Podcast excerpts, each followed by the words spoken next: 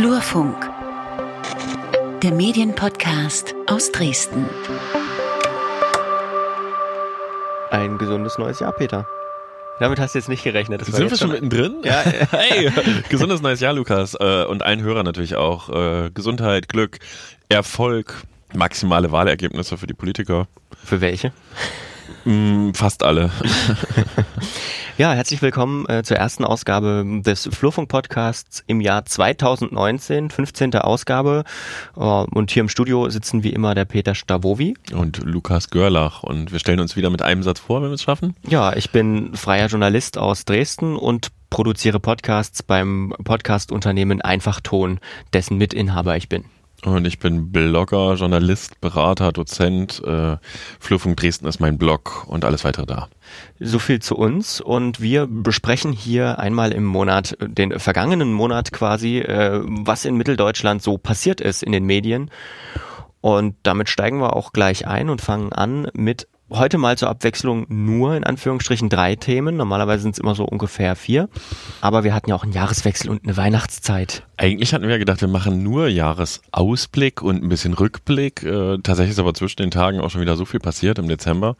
Unser erstes Thema wird sein ähm, Zensurvorwürfe gegen den MDR von einer ehemaligen Moderatorin. Da werden wir drüber sprechen.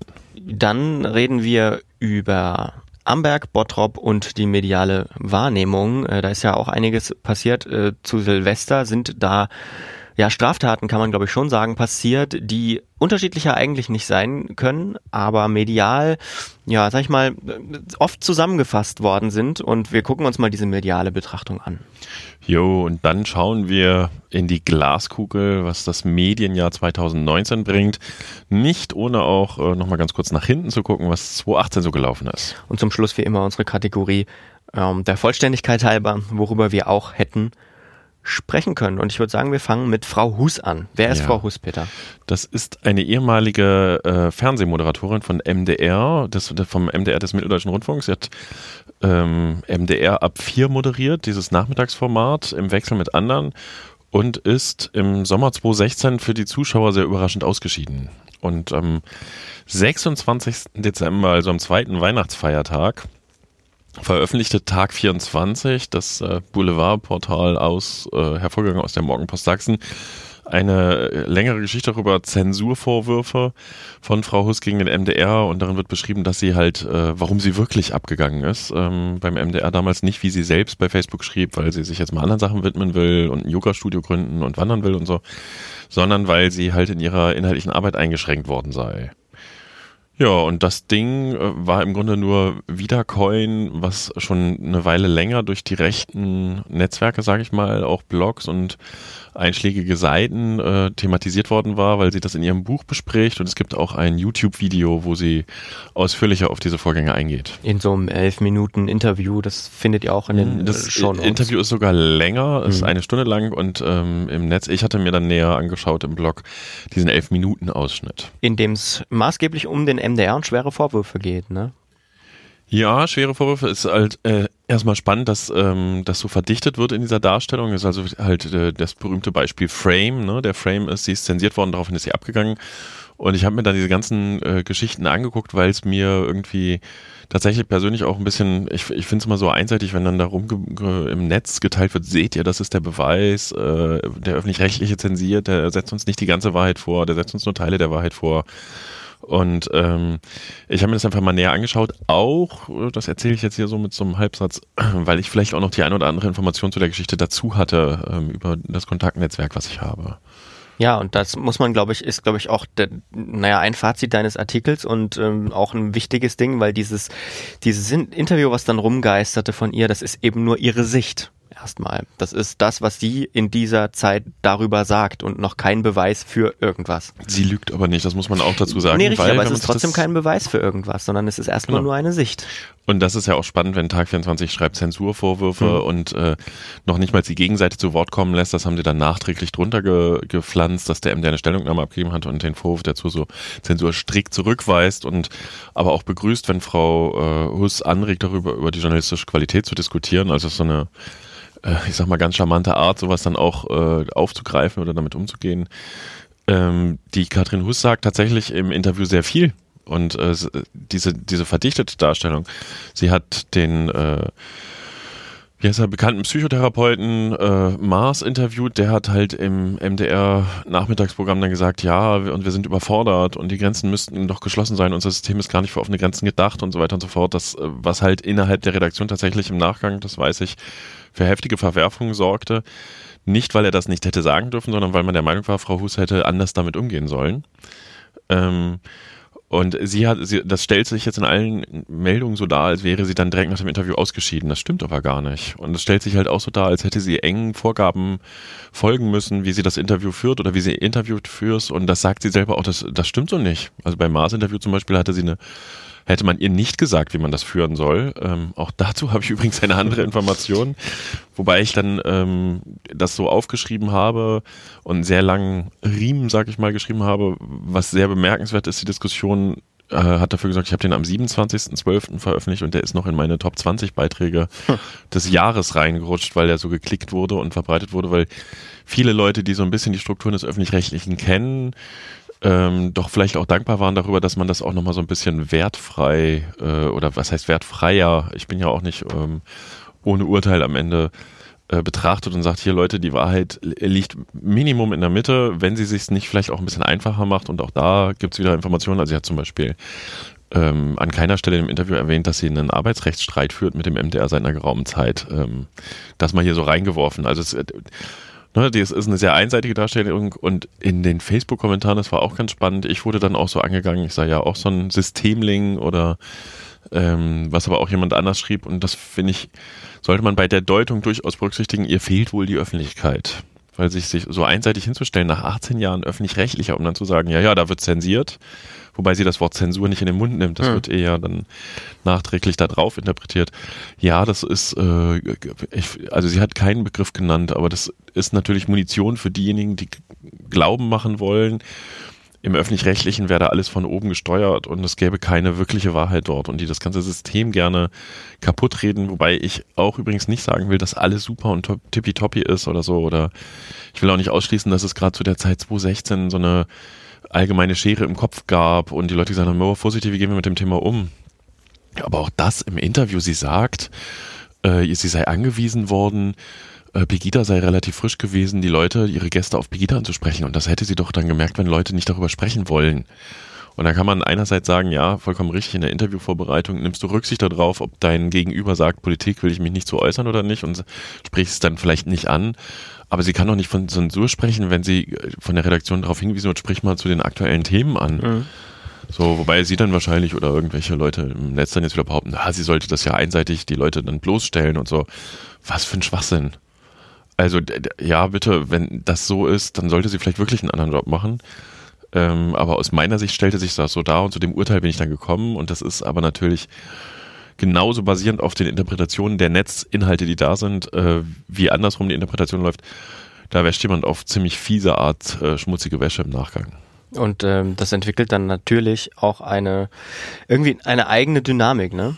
Ja, wir sind hier komplett, wir leben in der Unwahrheit schlechthin. Wir leben im Land der Meinungsfreiheit. Weißt du, die ganzen Leute, die stöhnen darüber, dass man ja hier nichts sagen darf und dass die Medien manipulieren, die könnten doch jetzt dankbar sein, dass Tag 24 das so einseitig aufgegriffen hat. Das ist doch wieder so ein Beweis dafür, dass wir hier im Land der Meinungs- und Pressefreiheit leben. Man, muss, nein. man muss dazu hm? sagen, ähm, Frau Huss äh, hat auch ein äh, Buch geschrieben, ähm, das sie auch, naja, du verkaufen meinst, möchte. Ja, das war ja auch so ein bisschen eine Unterstellung, ähm, die ich auch angedeutet habe, mhm. dass es vielleicht auch gute Buchpromotion ist. Äh, wobei das Buch ist schon älter jetzt als diese aufgekommenen Vorwürfe. Mhm. Was übrigens auch spannend ist, dieser Interviewer ist, der hat ja früher auch beim MDR gearbeitet. Der hätte ja auch mal aus dem Nähkästchen plaudern können, wie er zensiert. Und es geht meiner Meinung nach aber gar nicht um den primären Zensurvorwurf oder den, die Berichterstattung ist einseitig und eingeschränkt, sondern es geht darum, Reichweite zu machen. Mhm. Richtig weit Reichweite Wut zu schüren und mit, damit Geld zu verdienen. So, das ist jetzt eine sehr grobe Unterstellung von meiner Seite. Die Wahrheit liegt, glaube ich, in der Mitte.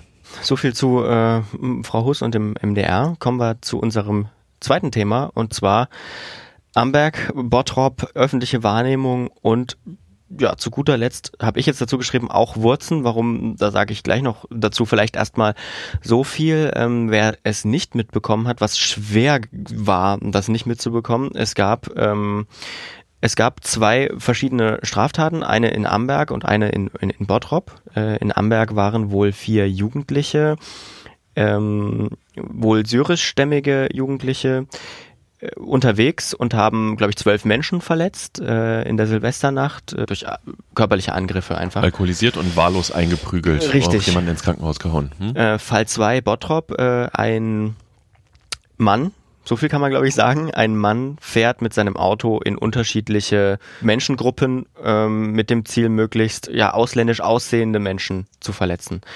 Und äh, diese beiden Fälle sind sehr miteinander auf eine Ebene gestellt worden und verglichen worden miteinander. Und äh, daran kann man, glaube ich, ganz gut ablesen, wie so Medien funktionieren. Deswegen haben wir das jetzt auch nochmal mit reingenommen.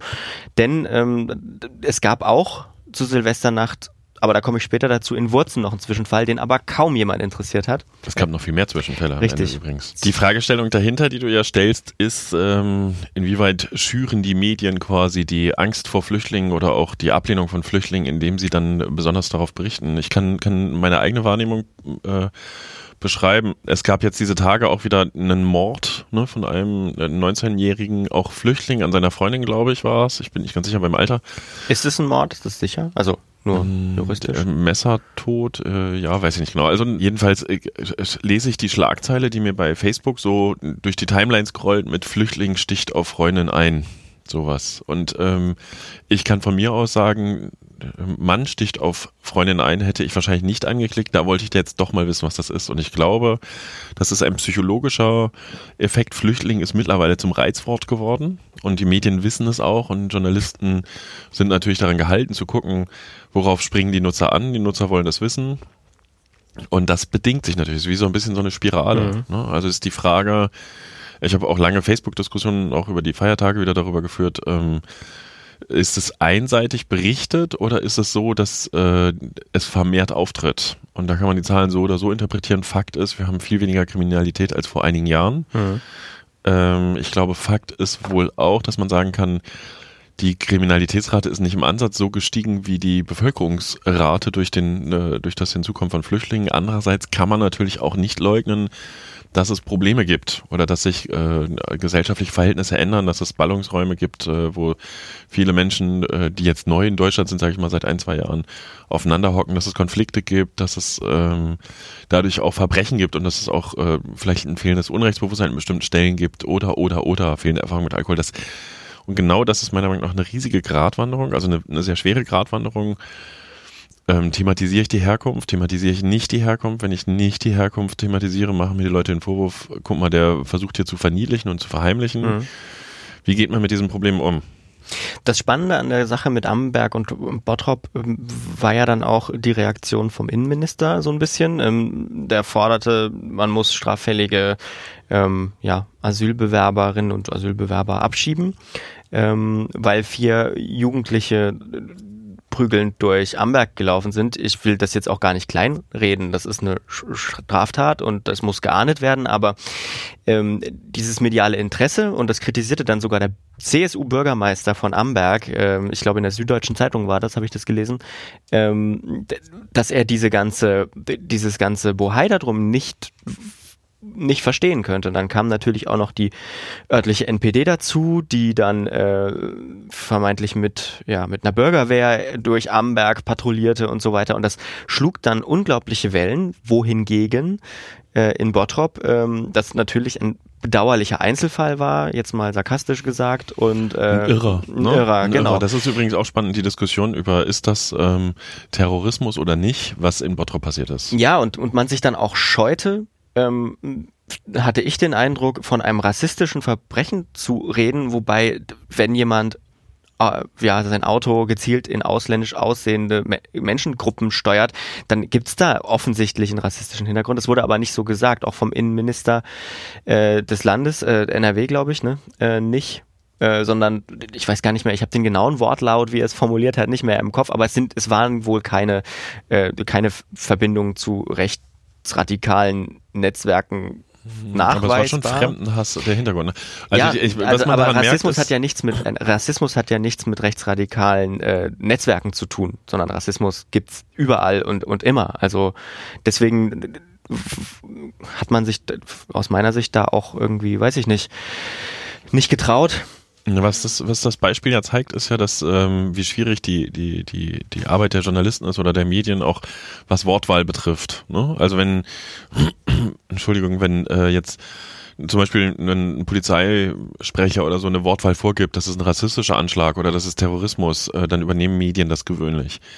Die Frage der Einordnung ist halt, äh, und die Frage auch der, also der Einordnung ist sehr wichtig und das ist halt äh, auch in ganz vielen Fällen, ich neige ja immer gerne dazu, die Medien so ein bisschen zu verteidigen, nicht zwingend lösbar. Ne, da muss man lange überlegen, da muss man sich vielleicht auch nochmal korrigieren. Ein schönes Beispiel ist ja der Begriff Hetzjagden für Chemnitz. Ne, der wird ja äh, de facto gab es keine Hetzjagden, so wie sich das heute darstellt, aber es war, wurde dann halt, weil es eine Szene aus dem Video gab, wurde dann Hetzjagden rauf und runter und die Bundeskanzlerin hat das Wort benutzt und Professor Passel hat eine kleine Anfrage, äh, also eine Petition gestellt und so weiter und so fort. Ähm, und das ist halt wahnsinnig schwierig und da wird es, glaube ich, auch auf absehbare Zeit keine Lösung geben. Und das ist auch eine Botschaft an alle, die, die immer neutrale Berichterstattung einfordern. Ähm, schon die Entscheidung ist häufig sehr, sehr schwer.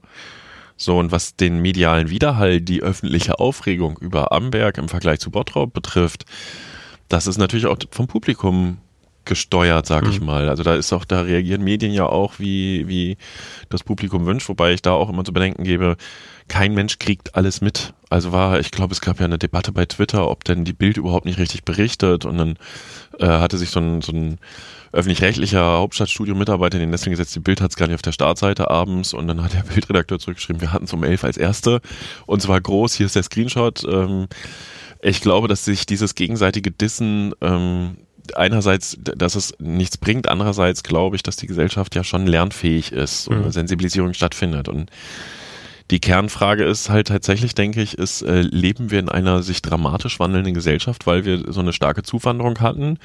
Da tendiere ich dazu, Nein zu sagen, von den Zahlen, die ich kenne und von den Beobachtungen, die ich mache. Und ähm, ich glaube, dass es auch nochmal ganz wichtig ist, so ein menschlicher Faktor, dass man sehr viel, ähm, dass der Mensch gerne der Angst frönt mhm. ne? und die Unsicherheit, äh, naja, ihn mehr reizt. Und wenn man Nachrichten liest, da gibt es ja auch so, es gibt ja so Tendenzen, ähm, du glaubst eher Nachrichten, die deine Meinung bestätigen, mhm. die du vorher hattest zum Beispiel. Gibt es einen wissenschaftlichen Begriff dafür? Oder du fühlst dich auch schnell angegriffen, wenn ein Medium äh, nicht eins zu eins deine Meinung wiedergibt, sondern fühlst dich dann auch vom Medium, Medium schlechter behandelt, selbst wenn die Berichterstattung neutral in der Mitte ist. So, und ich glaube, da werden wir schon noch um, viele Diskussionen jetzt auch hinsichtlich Wahlkampf 2019. Äh, und damit schlage ich eine Brücke zum nächsten Thema äh, schlagen. Wir werden noch viele Diskussionen dazu führen. Ich denke auch. Ich habe noch zwei kurze äh, Hinweise und Empfehlungen zu dem Thema, die mir von Podcast-Seite in den letzten in der letzten Woche so so so äh, untergekommen sind. Einmal ähm, von den Kollegen von der Lage der Nation, das ist ein Politik-Podcast aus Berlin von Philipp Banse und Ulf Burmeier. Die haben den Vorschlag gemacht, doch einfach mal die Herkunft der Täterinnen und Täter auszutauschen. Was wäre denn, wenn vier prügelnde Deutsche durch Amberg gelaufen wären? Stichwort Wurzen, denn da ist Ähnliches passiert. Das waren, glaube ich, zwölf äh, deutschstämmige oder 20 deutschstämmige, die, hm. die da auf zwei oder drei Menschen eingeprügelt haben, die sich gerade so irgendwie in die Wohnung fliehen konnten und dann wurde der Hausflur noch ver verwüstet. Davon hat man wenig gehört. Das fand ich einen sehr spannenden Vorschlag. Und der zweite Vorschlag von denen war, ähm, dem, dem Journalistikprofessor aus New York, äh, Jay Rosen, folgend, Medien sollten weniger behaupten, sie seien neutral, sondern ganz klar formulieren, hey, die und die Haltung haben wir und auch erklären, warum über bestimmte Dinge jetzt nicht berichtet wird. Also warum man beim Heute-Journal dann eine ewig lange Schalte zum Bürgermeister von Amberg machen muss. Dann hänge ich auch noch einen dran, wenn wir noch nicht, die Überleitung hat noch nicht geklappt, ich merke schon. Ähm, äh, ich gehe sogar noch einen Schritt weiter. Unter Umständen müssten Medien auch nochmal überprüfen, äh, was ihre Nachrichtenfaktoren sind, warum sie überhaupt berichten. Natürlich gibt es eine öffentliche Debatte über Flüchtlingskriminalität. Nur ist die angemessen in Relation zu den Zahlen. Und da sage ich mal Folgendes, in den USA gilt ein wenn jemand eine Schusswaffe benutzt und mehr als fünf Tote es gibt, dann ist es ein sogenanntes Mass-Shooting, ne? also Massenschießerei, Amoklauf. Es gibt in den USA jeden Tag einen Amoklauf. Jeden Tag mindestens einen. So, welche schaffen es bei uns in den Medien? Das mal so als Hinweis, Stichwort Flüchtlingskriminalität, äh, nicht Flüchtlingskriminalität, was für ein absurder Murks.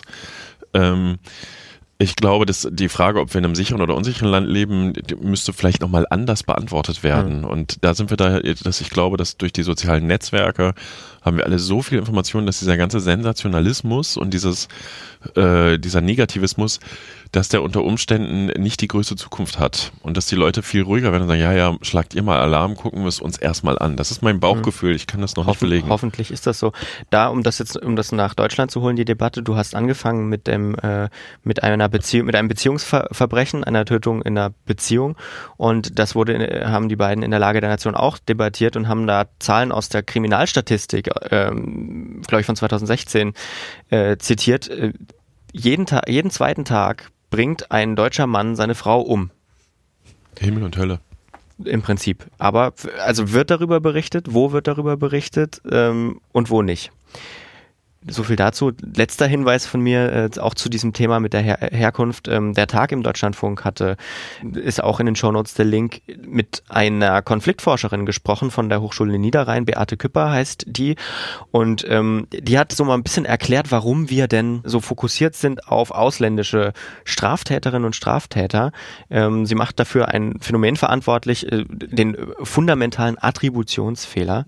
Nur ganz kurz, wenn wir was gut gemacht haben, dann sind wir als Person Person gut. Wenn wir was nicht, wenn wir was schlecht gemacht haben, dann waren es äußere Umstände, äh, die dazu führten, wenn man sich selber mal ein bisschen reflektiert und umgekehrt genauso, wenn andere was gut gemacht haben, war es meistens Glück und wenn andere was schlecht gemacht haben, äh, dann ist es tief, nee, dann ist es tief verwurzelt, äh, offenbar in der, in deren Persönlichkeit. Und genauso sagt sie, genauso funktioniere das auch mit Gruppen, die wir nicht zu uns zählen oder die wir zu uns zählen eben.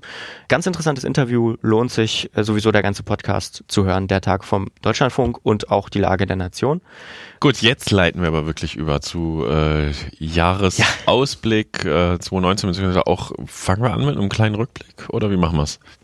Ja, gucken wir mal. Wir fangen an mit dem Rückblick. Mit dem Rückblick. Was okay. war denn so, was war denn so auf deinem Blog los? Ich habe ja wie, wie in jedem Jahr seit, was weiß ich, 2010 im Flurfunk die Top 20 Beiträge ausgewertet. Früher habe ich es auch mal gemacht, dass ich nochmal so einen subjektiven ähm, Höhe- und Tiefpunkt aufgeschrieben habe. Äh, und ich sage mal so, ich fasse es mal in vier Blöcke zusammen. Fake News ne, in Chemnitz, äh, ein paar Personalien, sächsische.de und ja, das ähm, war es schon fast. Ne? Also der, der Fake News und Chemnitz, sage ich mal, haben das Jahr dominiert an Themen. Was ich irgendwie, ich könnte mich, glaube ich, darauf spezialisieren, Fake News zu widerlegen oder zu thematisieren oder auch Shitstorms übrigens, ja auch nochmal so ein Thema. Aber du warst da ja gar nicht so der Freund von, ne? Nee, ich bin äh, da eh auch das. Ich, ich hatte die Tage gab es einen Shitstorm bei, ähm, wir hatten uns drüber MDR Sputnik, mhm. da habe hab ich äh, auch irgendwie gar keine Lust gehabt, das aufzuschreiben, weil es irgendwie alles so ein bisschen ausgeleiert ist. Was kommt als nächstes? Worüber regen wir uns jetzt auf? Auch das ist, glaube ich, schon mal ein Symptom, äh, wie sich, wie sich gesellschaftliche Wahrnehmung von solchen Informationen verändert. Hm. Ja, ähm, insgesamt, wenn ich den Flurfunk rück betrachte, war das ein äh, durchaus hektisches Jahr. Zugriffszahlen ganz krass. Der, der, erstge, äh, der erstplatzierte Beitrag der 20, Top 20 ist Fake News Auslandspresse waren vor deutschen Medien. Ich habe noch nie in der Bloggeschichte so viele Zugriffe auf eine Meldung gehabt und es kam wirklich schrieben mir in einem Facebook-Nachricht, schrieben mir zwei unterschiedliche Leute, guck mal, hast du das hier gesehen, diesen JPEG-Screenshot von der angeblichen Zeitungsseite, dass ein europäischer Journalistenverband vor der einseitigen Berichterstattung über die AfD und der deutschen Medien, dass er das kritisiert und dass äh, Deutschland deswegen im Glaubwürdigkeitsranking im Internationalen abgerutscht sei. Ähm, es gibt weder diesen Verband, der da zitiert ist, noch gibt es dieses Glaubwürdigkeitsranking, noch gibt es überhaupt dieses Medium, von dem angeblich diese Zeitungsseite stammt. Und es wurde aber in den Tagen, als diese Aufregung in Chemnitz war um diesen Mord, ähm, wurde das sehr heftig äh, geteilt. Und meine Geschichte wurde dann offensichtlich auch sehr heftig dagegen geteilt. Und die läuft übrigens auch immer noch. Das äh, ist schon ein heftiger Fake. ein heftiger Fake war auch, hatten wir gerade schon mal der Begriff Hetzjagden. Ne? Und ähm, daraus ist ja entstanden, äh, das hast du ja sogar aufgeschrieben, eine Petition von äh, unter, unter anderem unterstützt von Professor Patzelt, der ja jetzt übrigens in der CDU-Programmkommission mitsitzt, was ich, ich finde das gut. Mhm. Ähm, und da hatte er sich äh, mit seltsamen Leuten eingelassen. Das hat er hinterher auch wortreich und ausführlich dargestellt, dass er das hätte genauer prüfen sollen. Also da hat er im Grunde auch seinen, seinen Fehler eingestanden. Muss man an der Stelle sagen, da gab es dann einen offenen Brief von einem Professorenkollegen, der ist auf Platz zwei und die Untersuchung dieses Blogs, mit dem sich Professor Passelte eingelassen hatte, von dir, Lukas, im Blog, ist auf Platz drei. Es ist irgendwie jedes Jahr so, dass irgendwelche Gastbeiträge viel besser laufen als meine Geschichten. Aber das macht mir gar nichts, macht mir gar nichts, macht mir überhaupt nicht. so. Und was man vielleicht auch noch thematisieren sollte beim Rückblick, äh, die Polizei nimmt Personalien von Journalisten auf. Der Vorfall mit dem Hutbürger. Äh, sie begehen eine Straftat. Sie begehen eine Straftat. Ne, genau. Also sie dürfen mich nicht filmen, sie begehen eine Straftat. Der hat auch ordentlich Wellen geschlagen. Ja, Schön. Also ein insgesamt erfolgreiches äh, Jahr im Blog, auch wenn man sich die Zugriffszahlen anguckt. Ich glaube, ich hätte lieber gerne wieder mehr so positive Nachrichten, Personalien, Akquisitionen, äh, Neugründungen, anstatt dass ich hier die ganze Zeit irgendwelchen. Interessiert halt keinen. Hä? Auch, auch, auch in Anführungszeichen, es tut mir leid, das Wort Scheiß hinterherlaufen muss. Also immer dieser negative hier geht alles den Bach runter. Schlechte Nachrichten, schlechte Nachrichten. Da hast du mir, glaube ich, vorhin einen Artikel geschickt, äh, der ist auch verlinkt in den Shownotes. Schlechte Nachrichten verkaufen sich halt einfach besser, ne? Ja, der Mensch springt da drauf an. Das ist übrigens was, was ich in Vorträgen oft sage. Ne? Wenn äh, die Medien immer negativ berichten, dann sollen die Leute mal selber drauf achten. Habe ich ja vorhin auch als Beispiel gebracht, worauf sie am ersten klicken, was sie als erstes kaufen. Und da sind Bad News halt Good News, ne? weil sie sich gut verkaufen. Deswegen vielleicht ein Appell an die Nachrichten, ein paar mehr gute Nachrichten äh, zu, zu, zu teilen. Das hat nichts, aus meiner Sicht jetzt nichts mit, mit, mit, mit Schönfärberei zu tun, sondern einfach mit einem ausgeglicheneren äh, Bild der Realität, weil es ist ja nicht alles schlecht. Ich bin an der Stelle übrigens auch noch äh, immer bei dem unserem großen Sommerinterview, was definitiv auch ein mhm. inhaltliches Highlight war, meiner Meinung nach, ähm, mit Uwe Vetterich, dem Chefredakteur der Sächsischen Zeitung und von sächsische.de, muss man jetzt sagen, wo wir halt auch sehr lange über den sogenannten konstruktiven beziehungsweise äh, wie hat das genannt? Ähm, äh, lösungsorientierten mhm. Journalismus gesprochen haben. Ich halte das für einen äh, tatsächlich realistischen Weg für Medienmarken, sich weiter zu profilieren und auch Tiefe zu liefern. Mhm. Große Frage, provokante Frage zum Nachdenken, vielleicht klären wir die irgendwann anders. Sind Nachrichtenmeldungen eigentlich Journalismus? Wow, natürlich, ja. Unterhaltung ist ja auch Journalismus. Hm. Äh, ein Hinweis habe ich noch nicht in den Top 20. Ne? Mein, mein persönliches Highlight des Jahres im Blog war mein April-Scherz am 1. April. Ähm, da habe ich dann nämlich nachmittags um 17 Uhr, es war Ostersonntag, glaube ich, den Blogbeitrag rausgehauen, der ehemalige Ministerpräsident Sachsens, Stanislav Tillich, ist unter die Blogger gegangen und er hat auch schon eine Seite freigeschaltet unter der und der Domain, sieht ein bisschen hilflos aus. Vielleicht ist er auch aus Versehen auf Veröffentlichen gekommen und hatte unten drunter ein Rick Astley Video, äh, Never Gonna Give You Up, verlinkt, weil so 2008 als Twitter groß war und aufkam, ähm, da war dieses Rick Astley, du bist gerickt Astley worden, äh, mit, du hast Britney Spears noch nicht nackt gesehen, klicke hier und dann kamst du immer auf Rick Astley, du wurdest halt am laufenden Band veralbert. Das kennen nur alte Leute noch. Und du glaubst es nicht, hatte das veröffentlicht und hatte keine 30 Minuten später einen befreundeten PR-Berater am Telefon. Du Peter, ich dachte, Entschuldigung, wenn ich dich Ostersonntag, aber ich dachte, ich war nicht gleich. Du hast da einen Fehler im Blogbeitrag, der Link führt zu einem Video. Und ich so, aha, was ist denn heute für ein Tag? Ja, Ostersonntag. Und welches Datum? Ja, der erste ab. Oh, verflucht. Ne, nettes Telefonat, weil ich echt dankbar bin für solche Anrufe, wenn ich Fehler drin habe und keine 20 Minuten später einen Redakteur einer großen Boulevardzeitung hier aus dem Freistaat. Peter, ich dachte, ich rufe dich gleich mal an. Entschuldige bitte, es ist Sonntag und ähm, mhm. und äh, nicht zu vergessen, dass die betroffene dargestellte Person mir ein paar Tage später auch noch simste. Das ist ja mal ein lustiger Scherz. Ne, das fand ich auch sehr witzig. Clever, wie du eingestreut hast, dass dir der ehemalige Ministerpräsident von Sachsen gesimst hat. Ist es zweifelhaft, dass ich solche Handynummern Handynummern habe. Äh, aber vielleicht äh, richtig getoppt werden könnte das alles nur davon, äh, dass in 2019 Stanislav Tillich tatsächlich einen Blog eröffnet. Was wird in, um jetzt die Glaskugel zu bemühen, denn in 2019 passieren, Peter? Medientechnisch. Oh, schweres Atmen. Ähm, gleich mal der Hinweis, wir haben 2019 Wahljahr und ich glaube, es ist, also vielleicht geht es auch nur mir so, ist schon so ein bisschen zu spüren, da lastet ein gewisser Druck auf der ganzen, äh, auf meiner jedenfalls Filterblase, medial wie auch politisch, weil ähm, so wie es aussieht, äh, die AfD gut abschneiden könnte. Ähm, und das wird hier irgendwie alles durcheinanderwirbeln und alles äh, auf den Kopf stellen und das herstelle Aufregung wird zum Beispiel die CDU erheblich schlechter abschneiden als bisher. Das gab es in anderen, äh, Bayern als Beispiel, Landtagswahlen. Ähm, die große Befürchtung von sehr vielen Menschen ist, dass die AfD in irgendeiner Form an der Regierung beteiligt wird und äh, dann erstmal irgendwie alles, ich sag mal, kahl schlägt oder versucht zu verändern und zu beeinflussen. Ähm, das dominiert schon die Diskussion, mhm. wobei das im Positiven gesehen, endlich dreht sich die Politik mal und erklärt sich mal richtig, weil das muss man einfach auch sagen, Leute, ihr könnt ja alle AfD wählen, aber es wird sich nichts ändern. Das sind alles auch übrigens nicht alles, aber sehr viele davon sind ehemalige Parteifunktionäre aus anderen Parteien, äh, nicht selten der CDU. Und äh, die Frage ist aber tatsächlich, was passiert im September, wenn die Wahl war? Im Mai sind schon äh, Kommunalwahlen, also äh, Oberbürgermeisterwahlen in sehr vielen Städten und ähm, Kommunalparlamente. Oberbürgermeisterwahlen weiß ich gar nicht. Ähm, also sie werden, sie werden viele, ähm, viele Sitze erobern, äh, die AfD-Leute. Dann ist da auch zum Beispiel die Frage, mit welchen Wahrheiten, ne? weil man ja schon auch immer wieder Beispiele sieht, wo äh, mit nicht ganz so richtigen Wahrheiten oder einfachen Zuspitzungen gearbeitet wird. Ähm, und die, das politische Versprechen irgendwie, was dahinter steckt, ist irgendwie auch gar nicht richtig zu erkennen, außer dass es den Frust der Leute bedient. Das ist so die Wahrnehmung in meiner Filterblase gleich dazu gesagt. Mhm.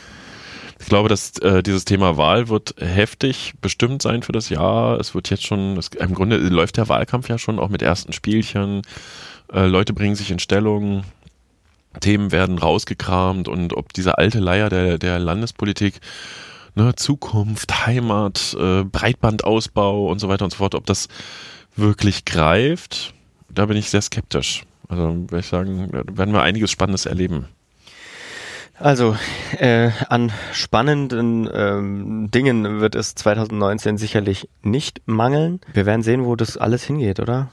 Ja, die Frage ist ja zum Beispiel auch, ähm, was ist mit dem Thema, äh, also Fake News und Shitstorms? Ne? Also es gibt ja trotz allem auf gerade europäischer Ebene, auch auf äh, Bundesebene gibt es ja immer auch Überlegungen, wie geht die Gesellschaft damit um? Ähm, welche Rolle spielen Fake News? Was ist überhaupt eine Fake News? Was ist ein journalistischer Fehler? Was ist Satire? Äh, welche Rolle spielt das dann im Wahlkampf? Ne? Also diese Diffamierung, springe ich drauf an, mache ich ein Thema größer, mache ich ein Thema kleiner? Wir hatten jetzt gerade diese Beispiele von den grünen Abgeordneten, äh, Cem Özdemir, der in Argentinien ein Foto postet und Katharina Schulz, ich glaube Kalifornien oder sowas, äh, Urlaub mit einer Eiskugel und wird dann dafür gedisst, dass sie ja die Umwelt, oder wurden beide gedisst, dass sie die ah, Umwelt schädigen. Ist Cem Özdemirs Frau nicht, nicht aus Argentinien? Also haben die nicht bei ihrer Familie irgendwie gefeiert? Ich kann, das kann ich nicht beantworten, aber es, er wurde, er wurde sehr heftig angegangen. Und was, äh, also das ist mal so ein Thema, was passiert mit diesen, dieser, dieser Shitstorm-Dynamik, ne, diese helle Aufregung. Ich hätte das Bauchgefühl, die Hoffnung, die These, dass die Leute sich äh, das lernen und sagen, ah, ich muss jetzt nicht jeder Aufregung hinterherrennen, Ne, das ist mal das eine, wobei dann auch die Frage ist zum Beispiel, wie Medien damit umgehen. Ne, wird es irgendwelche Faktencheck-Angebote geben? Was, glaube ich, sinnvoll wäre, also für bestimmte Themen direkt Richtigstellung dazu haben.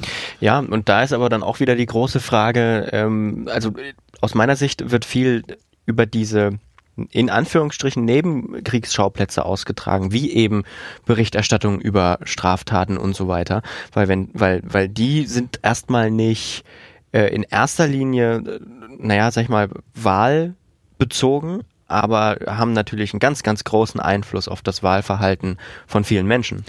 Das ist ja die Frage, was hat Einfluss auf das Wahlverhalten? Ne? Ich mhm. glaube ja sowieso, dass ähm, zunehmend äh, es, es äh, die Leute immer kurzfristig entscheiden, was sie wählen sollen, beziehungsweise auch ein sehr großer Frust herrscht mhm. irgendwie, was ja wieder absurd ist, ob der Tatsache, dass es eigentlich unserem Land ganz gut geht. Ne? Also insofern äh, müssen wir mal schauen, wie, wie das so alles weitergeht.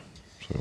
Müssen wir mal schauen, wie das so weitergeht. Hier noch ein, noch ein Beispiel, was wir auch bringen müssen, Glaskugel. Also äh, das eine, was ich glaube, da brauchen wir nicht lange drüber reden. Ich bin sehr gespannt, ob wir irgendwie Ende des Jahres mal ein Fazit ziehen könnten zu sächsische.de weil mhm. das ja schon ein sehr radikaler Umbau ist. Auch da habe ich ja die Redaktion besucht, bevor sie eröffnet wurde, dieser Newsroom.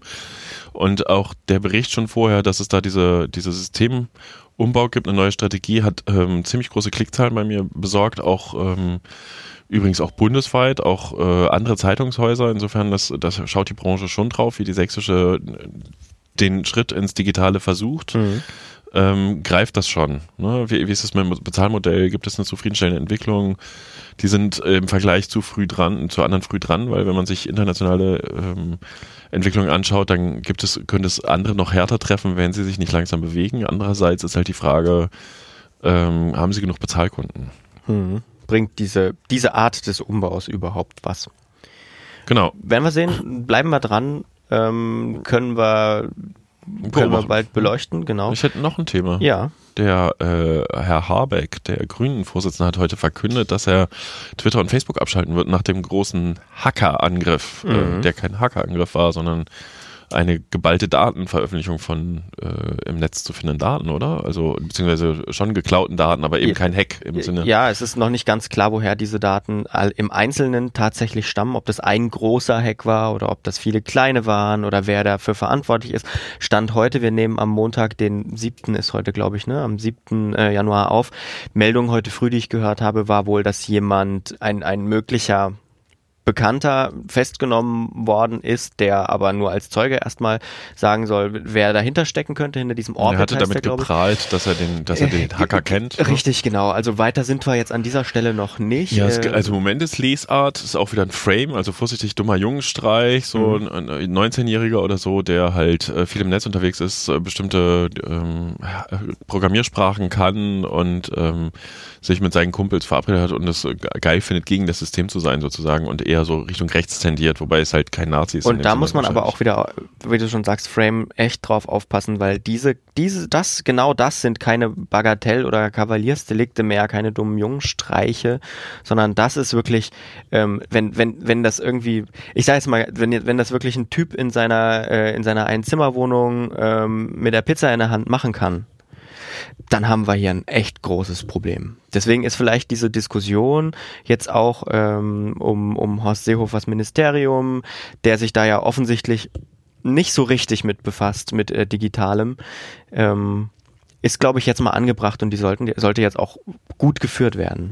Äh, Ja, haben wir, haben wir wirklich ein Problem? Also ich meine, ähm, okay, ja, das sei ein Eingriff auf die Demokratie, habe ich irgendwo gelesen, ne? Ähm, Naja, so weit würde ich nicht gehen. Ich würde es tatsächlich, ich würde jetzt tatsächlich mal gerne äh, eine inhaltliche Debatte führen über, wie können wir ähm, digitale Infrastruktur sicherer machen, äh, gleichzeitig natürlich ausbauen. Also äh, das ist ja auch äh, noch so ein Punkt, an dem es alles äh, kränkelt. Es kam ja jetzt dieses europäische Ranking, äh, wo LTE, also Deutschland ist ganz weit abgeschlagen im Vergleich zu anderen EU-Ländern. Ähm, also auf der einen Seite haben wir die große Aufgabe, digitale Infrastruktur aufzubauen. Auf der anderen Seite muss diese digitale Infrastruktur auch sicher sein und äh, einfache Bürgerinnen und Bürger, wie wir beide das auch sind, ähm, müssen natürlich auch dazu fähig sein, und das ist ein Appell von, also an jeden Einzelnen und jeder Einzelne, dass äh, ihre Daten selbst auch zu schützen. Also also wir brauchen mehr Kompetenz an der Stelle richtig, mal wieder. Richtig. Ich glaube, Themen, diese Themen sind lange, zu lange vernachlässigt worden, immer noch, aber das bin ich jetzt nicht der Einzige, der das sagt und auch schon gar nicht der Erste. Ja, ich habe mal irgendwann tatsächlich eine Veranstaltung auch äh, moderiert mit jemandem vom Chaos Computer Club. Da ging es auch um äh, die IT-Sicherheit. Der sagte, die Industrie ist noch gar nicht so weit, ähm, jetzt hier alles einzuführen und er würde immer raten, Firmensysteme extern vom Internet abgekoppelt und Facebook und Co. an einem anderen Rechner und so weiter zu machen. Ähm, da war auch das klare Ansage, Wahlen wird es in Deutschland wahrscheinlich auf absehbare Zeit wirklich immer nur mit Zettel und Kreuz und nicht mit äh, irgendwie der Möglichkeit, einen Wahlcomputer zu benutzen, weil das einfach immer noch zu leicht zu manipulierbar ist. So, zu leicht manipulierbar ist. Und ja, ähm, ich glaube, wir müssen eher dann auch nochmal über so einen anderen Umgang mit Daten, und da sind wir zum Beispiel auch beim medienethischen Ansatz, dürfen Journalisten sich diese Daten jetzt angucken. Ne, In irgendeinem ersten Beitrag stand ja mindest, bei mindestens zwei Personen äh, hat es das Potenzial, dass die Boulevardmedien das ausschlachten. Das ist bisher nicht passiert. Also es wird wahrscheinlich um, ich sag mal, sexuelle Neigungen gehen oder halt äh, private Trennung und äh, Streit- und Konfliktthemen, äh, die von auch bestimmten Boulevardmedien gerne mal aufgegriffen werden und so. Aber Ja. ja, da ist, ist eine Aufgabe vor uns. Jetzt, wenn ich so sage, ist das irgendwie ein Thema, bin ich vielleicht auch schon zu abgebrüht.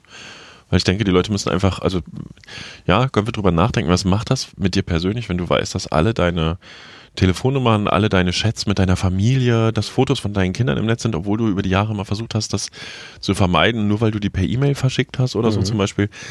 Ähm, das ist schon für die einzelne Person eine ziemlich große psychische Belastung. Ne? So, das darf man, darf man jetzt nicht so abtun, glaube ich. Das ist vollkommen richtig.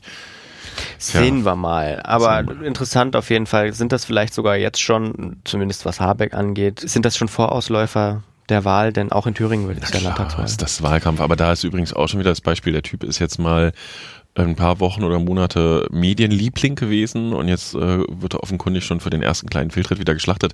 Ich glaube, auch da ist so ein gewisser Mechanismus drin, was ich übrigens ziemlich anstrengend finde und was halt auch wieder dieses ganze, diese gesellschaftliche Debatte, diese Hitzigkeit, diese Aggressivität auch wieder befeuert. Also ähm, äh, es irgendwie gefühlt gibt es nur noch äh, Peaks und Spitzen in der Bewertung von Leuten, in der Bewertung von Vorgängen, in der Bewertung von Situationen. Und es fehlt so ein bisschen eine Ruhe und Gelassenheit, sag ich mal, die früher da war, dadurch, dass es nicht so viele Informationen in so großer Dichte und so großer Geschwindigkeit gab. An der Stelle das Versprechen, dass wir immer mit Ruhe und Gelassenheit an unsere Podcast-Episoden herangehen werden. Vielleicht auch zu viel davon. Hm? Ja, wir werden sehen. Äh, auch das wird interessant im Jahr 2019. Der Podcast geht auf jeden Fall weiter. Genug in die Glaskugel geschaut. Jetzt hast du aber einen Moment lang gezögert. Das könnte die, die Hörer verunsichern. Geht er wirklich weiter? Ja. ich will kein, Denk, denken, natürlich, Sie da, denken Sie da mal drüber nach. Man kann uns auch bei, wie heißt das Ding, äh, unterstützen? Steht auf dem Flurfunk. Äh, wie heißt das Ding? Steady, ah, ne? Oder Steady so. heißt Man kann, das. Kann bei Steady auch einen Euro spenden, sozusagen. Ja, auch mehr als einen Euro, gern. Wir freuen uns. Das will ja auch, das ist ja auch Arbeitszeit. Ja, worüber hätten wir denn noch sprechen können, Lukas? Wir hätten noch drüber sprechen können, dass Andrea, Andrea Kiewel immer noch im Fernsehen ist. Leider, muss man dazu sagen. Du bist so böse. Die will doch auch ihr Geld verdienen. Ja, ähm, na, ich, da, ich dachte eigentlich, dass nach ihrer äh, Weight Watchers Geschichte damals äh, sie nicht wieder im, im Fernsehen auftauchen wird. Boah, ich mir hundertliebsten nur, sie hat sich, sie hat eine Weile pausiert damals, sie hat sich öffentlich entschuldigt und dann hat sie die alte Moderation des Fernsehgartens doch weitergemacht, weil sie so beliebt war. Hat, also ja. die hat, ja, ich finde das auch grenzwertig. Sie hat ja vielleicht aus dem Fehler gelernt. Können wir bitte das nächste Thema besprechen? Ja. Ich finde sonst böse Worte. Okay, Jörg Kachelmann ist zurück. Großartig. Finde ich großartig. Beim MDR Riverboat genau. als Moderator. Und er hat Bombenquoten eingefahren. Ich finde auch, er ist wirklich ein guter Moderator. Ähm, und der hat ja echt eine harte Geschichte durch. So, wobei ja das ähm, auch echt schwierig ist. Eigentlich will man es jetzt gar nicht ansprechen, was er für eine Geschichte durch hat, um die Geschichte nicht weiter zu verlängern. Nee, würde ich auch nicht machen. Also ich glaube, jeder, der halbwegs die letzten Jahre Jörg Kachelmann so ein bisschen verfolgt hat äh, zwischen Actimel-Werbung und jetzt ähm, hat das mitbekommen. Und ähm, ich glaube, äh, ja, es ist dazu Comeback. alles gesagt. Starkes Comeback auf jeden Viel Fall. Viel Glück, herzlichen Glückwunsch. Die DEDN kleinere, äh, wird in einem kleineren Format erscheinen. Ja, große. Das ist auch wieder spannend, welche Welle diese Meldung jetzt gebracht hat, weil äh, das war ja aus meiner Sicht bekannt, dass ähm, die DNN, äh, da gibt es eine lange Geschichte dahinter. Spannend ist, wie der Chefredakteur damit umgegangen ist, muss ich sagen. Das wurde auch kritisiert. Ich habe das im Blog nicht so groß gezogen. Hat geschrieben, die Leser hätten sich ein handlicheres Format gewünscht. Mhm. Das ist äh, jetzt schon sehr äh, oberflächlich dargestellt, weil die DNN wurde bislang in Leipzig mitgedruckt bei der mhm. Druckerei der Leipziger Volkszeitung. Die wird Ende 2019 geschlossen. Mhm ähm, weil man dort äh, den Großauftrag Bild Ost irgendwie verloren hat ähm, oder auch abgegeben hat.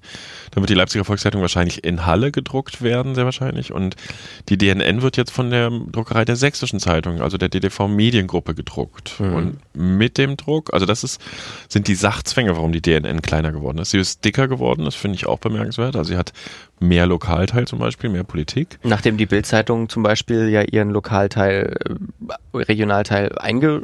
Die welche Zeitung? Die äh, Gibt's auch noch, ja stimmt, da war noch was. Hm. Die haben das. Nimmt man äh, ja gar nicht mehr so wahr. Hm. Nee.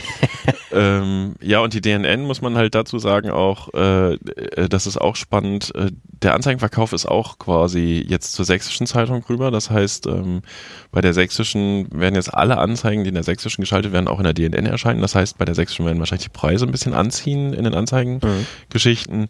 Umgekehrt wird wahrscheinlich Leipzig und Matzak, der Konzern Hannover, noch einiges einbuchen.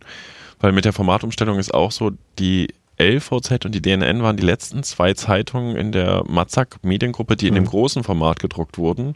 Und in dem äh, kleinen sind die anderen alle so, dass jetzt die aus Hannover gelieferten zentralen Seiten nicht mehr so massiv umgebaut werden müssen. Also da ist erhebliches Erspar Einsparungspotenzial mhm. für die DNN drin. Man darf es aber auch jetzt nicht überschätzen. Ne? Also die DNN ist ja vor, also ist ja bisher hier in diesem im nordischen Format erschienen, weiß gar nicht 45 Zentimeter irgendwas. Steht im Block. Ja, relativ groß. Ähm, und dieses rheinische Format, in dem sie jetzt erscheint, das ist, glaube ich, ein paar Zentimeter kleiner. Also das da darf man auch nicht überschätzen. Jetzt dieses. Ähm, sie ist jetzt genauso groß wie die sächsische. Wie die sächsische Zeitung, genau.